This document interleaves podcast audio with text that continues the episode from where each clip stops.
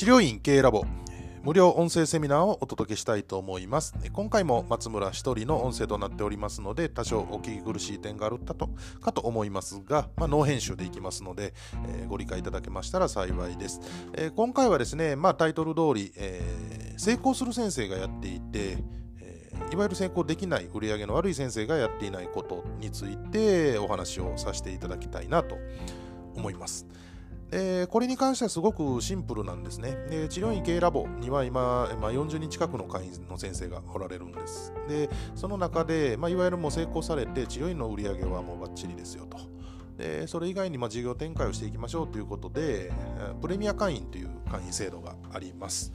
でまあ、何をするかというと、事業展開といっても、単にね、同じ仕組みを作った、言った院をね、部員展開していくみたいな、そんなね、もう昔の時代に通用しないやり方は、お勧めはしていません。で、そうじゃなくて、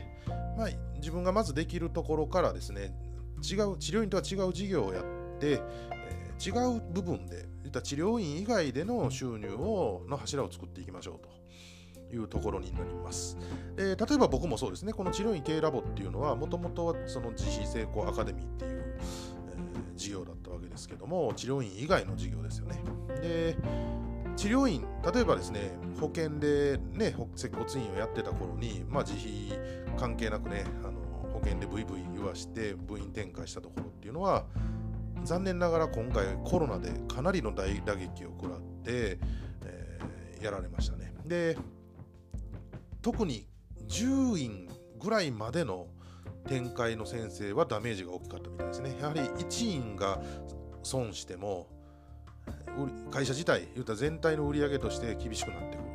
それぐらいの規模の部員展開のところはもうことごとくあかんかった、ダメだったっていうふうに聞いてます。で逆にまあまあね、50店舗、100店舗展開してるところはですね、案外逆に盤石でだったりするので、まずは大したね、それができるっていうのはすごい、まあ、経営者としての力量はあるんだなっていうところです。ただまあ僕からすると、まあ、その部員展開って何が僕一番嫌いなんだっていうとですね、えー、治療ができないでしょ。まあ、こんなこと言ってしまえば終わりですけど、えー、っとね、例えばラーメン屋であるとかはレシピを結構事細かくできるし、えー例えば僕が知っている、まあ、ラーメンチェーン店をやるっておられる社長は5店舗までなら味落とさないって言ってました。それはなぜかというとやっぱり一定のレシピは決まってるけどその時の湿度だとか気温だとかでやっぱり多少のスープの配合が変わると。でそれを5店舗なら全部自分で回って味見できると。それで OK サインを出せるので味は落とさずに済むけど6店舗目からそれができないと。で死んじゃうっていうことで、まあ、あの無理ですって、5店舗までならできるっていう話をされてました。でですね、えー、例えば、まあ、治療院の場合はどうなるのかっていうと、無理なんですね、そもそも部員展開自体が本来は無理で、えー、自分が治療を突き詰めれば突き詰めるほど、自分も学んでいかなきゃいけないので、自分以下しか作れないわけじゃないですか、スタッフっていうのは。なので、まあ、無理ですよね。で、しかも、じゃあ社長が全部教えれるって言ったら部員も知れてますよね。本院で研修してとか言っても限られるので、やはりもう50店舗、100店舗、ね、展開するってことはもう自分が教えることはないわけで、えー、まあまあひどいですよね。で、まあ正直部員のスタッフで僕より治療できるっていう先生見たことがないですね。だから分院長をやってたからって自信満々に開業して大体ダメなパターンってまだ、ね、多いんですよね。で、まあラボとかにも相談、ね、セミナーを受けて相談があって、自分はそのそのグループではエース級だったと。その教えてもらった治療もうまいって言われて、で、部員長で言うたら腕一本でのし上がってきたんですみたいな、そのグループ員で、まあ、それ自体はすごいことだと思うんですが、まあね、小さい水たまりの中でね、のし上がったところでね、あのー、海にはいっぱい他にも強い人がいるよという部分だし、えー、もっとね海から外に出て陸地に上がればさらにすごいよというお話なのでまあまあ直せないのにマーケティングとかでダマくらかして良くなる良くなるってダマくらかしてですよ、人集めてそういう犠牲者を何人僕たちは見てきたんだっていう話なので、えーやっぱり僕は部員展開ってする気になれないですね。やっぱりうん僕の感覚ではですねなんか人を幸せにしてないように思いますでそれを言うとねスタッフ雇用してですよ社会貢献してるっていうのは言うんですけどでもひどいですね。大体年取ってきた部員長って役に立たないのでうまいことを乗せてね若い、まあ、人件費も高くなってくるからうまいこと大体乗せて辞めさすというかてあの独立させるんですよね。要するに社員じゃなくするんですよね。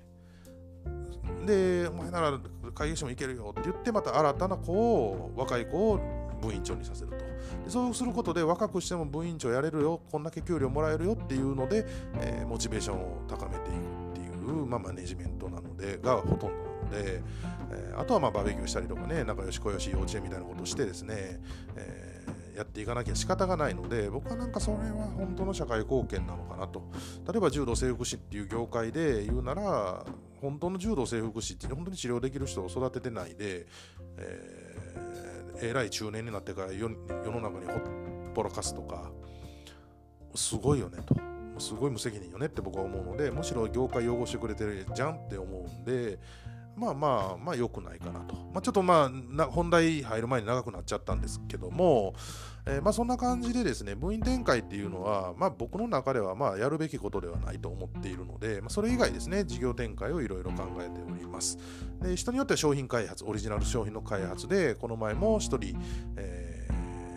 ー、今続々と注文が入ってるっていうことで通販でね、えー、ありがたいことに、まあ、すごく喜んでくれております。まあ、人によってはセミナー事業であったり、まあ、そういう形でまあご自分ができること得意なことっていうのをやっていく。ただこれは陰っていう柱がないと最初できないので陰の売り上げが悪いのにそういうことやっちゃいけないんですね。まずやっぱりね免許を持ってるわけなのでまずちゃんと陰のことやろうよっていうお話になってくるわけです。でもまあ成功したいのに、まあ、なかなか売り上げが悪い。で悩んでいるという先生は非常に多多いのが実情でむしろ、まあ、やっぱり成功者っていうのは2割で2割8割の法則でどうしてもその多くの8割8割の中でも、まあ、仮想の方と上の方とに分かれてくるわけですけどもえー、っとまあ、8割の先生方を見ていてあこの先生は2割に行くね上の2割に行くねっていう先生と、まあ、この先生はもう一生その下の方のポジションでしょうという先生とはすぐ分かっちゃいます。えー、これは何かってと実は、えー、まあ、言い方すごく悪いんですけどくれくれくんあれ教えてください。これ教えてくださいっていう人はもう大体ダメですね。で何がダメかっていうと、まあ、そういう人に限ってなんですけど、えーとね、人の応援しないんですね。これ面白いんですよ。例えばラボの会員の先生でもやっぱりそうです。売り上げの悪い先生ほど人の応援しないです、えー、例えばプレミア会員の先生が何かセミナーしますって言ったらやっぱりね同じ成功してる先生同士でねシェアし合うんですよね。何々先生がいついつどこでセミナーやりこのセミナーやりますとかね。ですごいセミナーやからぜひこういうことに悩んでる人は受けた方がいいよみたいなことを言ったシェアしてますね、えー、でだからそのいわゆるプレミア会員じゃない普通のスタンダード会員の先生方でも、あ、伸びるよな、この先生っていう人はそれやりますね、やっぱりね、自ら。で、まあ普通ぐらい、結局3分割されると、まあ伸びるよね、これから多分伸びていくんだろうなっていう人はそれをすぐします。で、僕がそういうことやっぱ言うんですよ。やっぱりやった方がいいよって言って、シェアとかして協力をし、協力してほしければ、まず自分が協力しようよっていうことを僕は言いたいんだけど、それを言うと、あそうなんだっつってやる先生はまだまだ成功に近いですねでやっぱり言ってるにもかかわらず絶対やらないっていう先生がやっぱりやっぱり逆に2割おられましてその2割の先生はもう底辺ですね。絶対やらないだろうと。だから成功もしない。あのもう生まれてきてごめんなさいと謝っとけレベルだと僕は思ってます。ちょっときつい言い方ですけど。なのでなんだろうな。不思議ですよね。面白いです。僕のセミナーねラボのセミナーも別にね僕シェアしてくださいってお願いしなくても、まあ、プレミア会員の先生はしてくれることが非常に多い。でちょっとシェアお願いしますって言ったらしてくれる先生もいますけどあのもしよかったらシェアしてくださいって言っても絶対しない先生絶対しないですよね。本当にしない。で面白いんですけど売り上げがいい先生でしない先生いないんですね。これが非常に面白いんですよね。法則なんですよ。なので僕は成功者の真似すれば成功するっていう考え方の人間なので、治療もね上手い人の真似すればいいわけじゃないですか。だ経営もね最初に、まあ、院の売り上げ高い先生がどんなことをしてるか見てその真似したらいいわけですよ。ほんならその先生はいっぱいそういうことをしてるわけですから、えー、自分もそれしたらいいのにやらない。で面白いですね。そうやってやってるよと僕はあのラボでも言うんですよね。真似しましょうね。で成功してる先生はこういうことやってますよって言ってもやらない。何してもやらない。でも自分は欲しいんですよ。だから例えばうん電話相談っていうのが治療院系ラボにはあります、まあ、電話で Zoom でやるんですけども予約制ですね。全員が全員絶対受けれるわけじゃないので予約制で、えー、もちろんプレミア会員は会費が高いのでまず優先的にプレミア会員の先生が予約を取ってもらえるようにしてます。これは当たり前ですよね。ヒエラルキーですから、えー、早く取りたいなら自分も会費払ってプレミア会員になればいいわけですからね。である程度プレミア会員の先生方の優先予約の時期が終わってからいわゆるスタンダード会員のに公開するという形になってます。やっぱり取れない予約が。文句を言うわけですね。取れないですと。で本当にそんな取れないかなと思ったんですよ。で Facebook グループ作っててそこで公開するんですね。予約フォームを。でそこから予約を入れていくんですけども本当にそんな取れないのかなと思って。あのまあ予約を取る寸前まであの僕の電話相談じゃない時にねもう一人の理事の電話相談の時に実際にその Facebook にみんなにいわゆるスタンダード会員の先生方にも公開された時にずっとタイミングを待ってですねすぐに予約フォームクリックしてみたんですよね、えー、ガラ空きでしたねでおかしいねあそんなもんなんだと思って20分後ぐらいにもう一回クリックしたけど、まあ、多少ポツポツ埋まってるけどガラ空きでしたね。えー、何が言いたいかっていうとオンライン自分がなってないだけなんですね。えー、で僕はそのオンラインにずっとなっとこうねっていうのもすでにラボに入ればお伝えしてるわけででも自分がつながっていないけど売り上げ悪いんだから暇なはずなんですよ。正直で例えばスマホの設定 Facebook の設定で通知来るようにすることもできるわけでそういうの知らないって言われたら勉強せえっていう話で。で実はその設定方法も僕は動画に撮ってわざわざラボの会の先生だけに教えてるんですよね。けどやらない。でいつの間にか埋まってる予約が取れないって文句を言う。でも自分は人のどんなプレミア会員の先生のどんなものも宣伝しないシェアしないこれっておかしいですよねっていう話なんですね。それで成功する気でおるなら、えー、っと3回ぐらい死んで生まれ変わらん変わらんと無理かなと。まあでも次ね、生まれ変わる時に人間で生まれ変わるかどうかもそんな人分かんないから虫けらかもしれないんで。なので、できれば今のうちにちゃんと変えた方がいいと思うんですよね。で、やっぱりね、成功してる先生は人の応援をすごいします。だから患者さんに対しても多分同じように接しておられるんだと思うんですね。あ大変ですねとか。あの患者さんはこういうタイプで家庭環境はこうだからこういうことやってあげようとかちょっと一言こういうこと言ってあげた方がいいかなとかアドバイスこういうことしてあげようかなとかっていう気遣いができるんですね。だ患者さんを応援するっていうパターンが出来上がると思うんですけど結局売り上げの悪いそういうことも何もできない先生ってえー、っとね自分のために伝え言い方悪いんですけどなんか全部悪いのは人のせいでいいのは自分のおかげやからそういう人に限って。なので治れば先生ありがとうございますって治りました。言われたらよしよしそうやろってなるし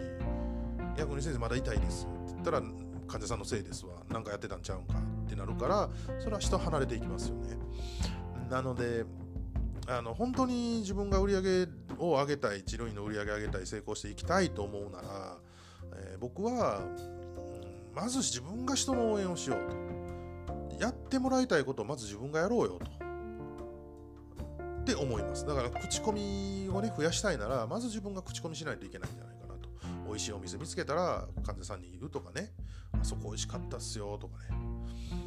そんなん言ってもいいじゃん。僕は別に別に自分が正しいっていうわけじゃなくてですよ。じゃなくて結構言うタイプで昔から。あそこ美味しかったですわ。でから患者さんにも言うし患者さんからも教えてもらうんですよね。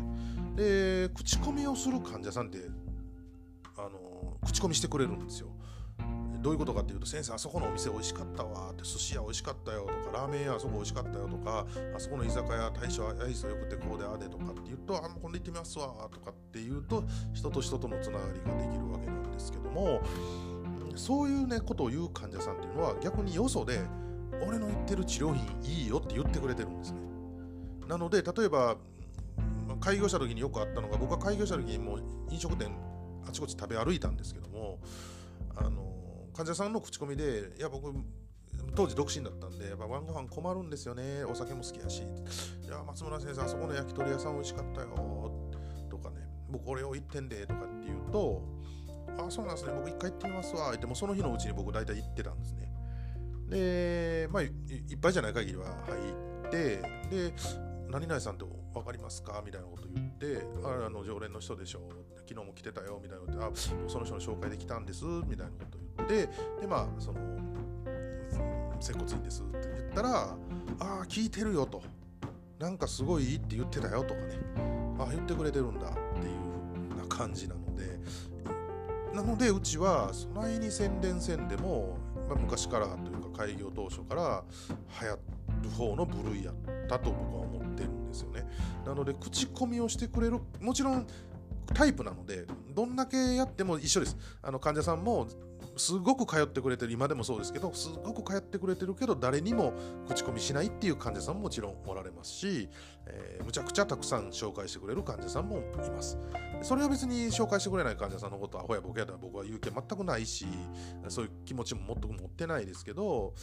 やはり口コミで来た人っていうのは口コミを生みやすいのでそういう連鎖で、まあ、すごく助かってます。なのでやはりね全然口コミがないんですっていう先生は多分自分が口コミしていないっていうパターンが非常に多いと僕は思うし、えー、人の応援ができない人は自分も応援されないしだと思うんですね。だから貧乏根性だなって僕はいつも言ってるんですけど、まあ、そういうところを頑張って直していく。だから余裕がないのかもしれないですねお金がないので。